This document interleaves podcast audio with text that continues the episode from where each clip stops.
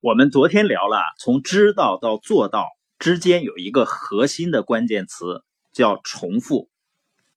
那今天呢，我们先不谈这个词，我们先回到这个问题的本质，就是为什么我们知道了做不到？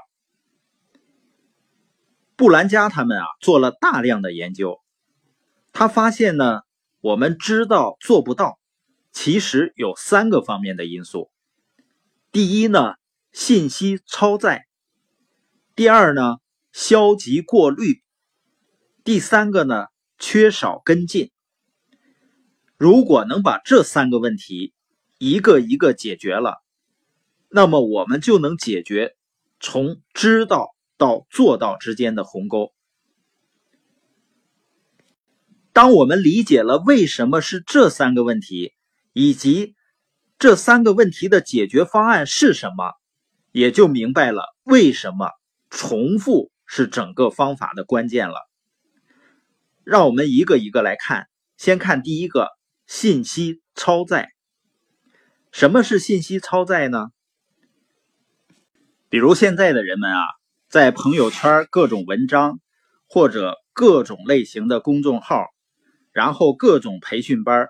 不停的去参加，去学习所谓新的知识，不停的阅读新的书籍，感觉呢每天都很充实，每天都在学习。可是有没有发现呢？过了一段时间，回头一看，好像什么都没有学到，或者是感觉付出那么多，知道的却很少。我相信呢，很多人都会有这样的感触。那为什么会是这样呢？因为我们的大脑啊，其实它更喜欢接触新鲜的事物，是有好奇心的。当我们知道有一个新的知识、有一个新的方法的时候呢，我们第一时间想的是寻找一些新知识和方法。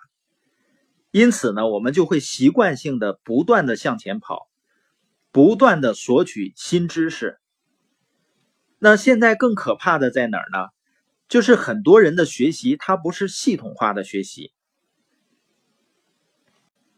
而且不是深入的学习。比如说，看了一个沟通的方法，然后呢，又看一个节目讲怎样高效阅读，这时候你肯定更希望去看这个高效阅读这个新的知识，因为沟通的方法你已经听过了，已经看过了，觉得知道了就算了。为什么我们觉得，既然已经知道了这个沟通的方法，我干嘛还要花时间再去看呢？再去听呢？这不是浪费时间吗？前面还有新知识呢，那我就应该赶紧去学那些新知识，要弥补我自己不知道的东西。正是这种心理导致了我们信息过载。事实上呢？我们的旧知识还没有完全消化的情况下，就去学新的知识，反而会导致我们没有办法好好的学到新东西。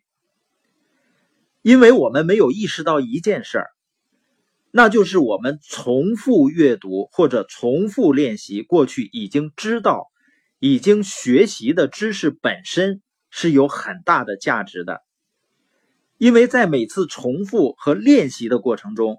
我们的理解和认知其实是在不断的深入的，每次理解的是不一样的。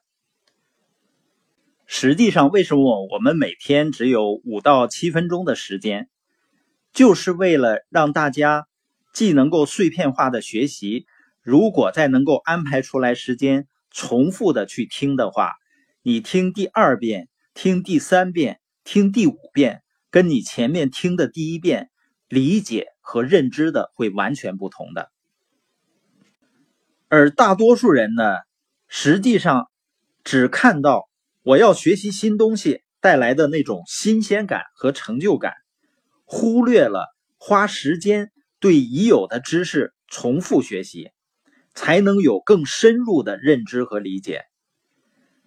那你说，我们要花时间投入到对既有的知识认知和理解？那就产生问题了。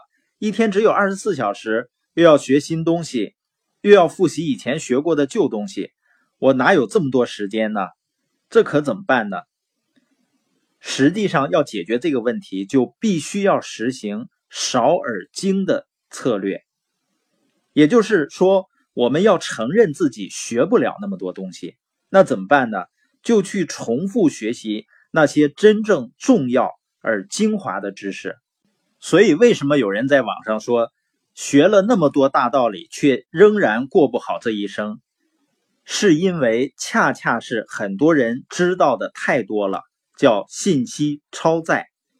我们不是需要不断的知道一个又一个单独的新知识，而是要知道的更少、更深入。就像这本书，如果我们听了觉得很有启发、很感兴趣。那你可以在网上买了这本书，然后继续去看。你只有持续的花时间在自己已经知道的知识上重复深入的理解，才能真正的理解这个知识它背后的道理是什么。布兰加呢曾经应邀给一家公司管理层做培训演讲。那在演讲之前呢，这个公司的总裁把布兰加拉到一旁说呀。我请你过来呢，是想让你给我们公司的管理层再一次强化我们团队这些年一直在重复的事情。不需要你给我们指出新方向，就告诉大家怎样能把已经知道的事儿做得更好。所以，把精力集中在少数关键的事情上，对这些关键的事情一次又一次反复的重复。反而更能形成竞争优势，这是一个非常非常重要的认知。所以，从知道到做到的第一步，就是要执行这种少而精的策略，来应对信息过载。所以，你发现啊，我们播音的内容啊，就是围绕着家庭、围绕着生意、围绕着领导力方面进行。而这个世界上的知识太多了，如果我们方方面面的信息都去学习、都去接收的话，那就会出现你没有办法去重复那些最精要的信息，没有办法去深入，那就没有办法去行动。所以说呢，就是只是嘴把式。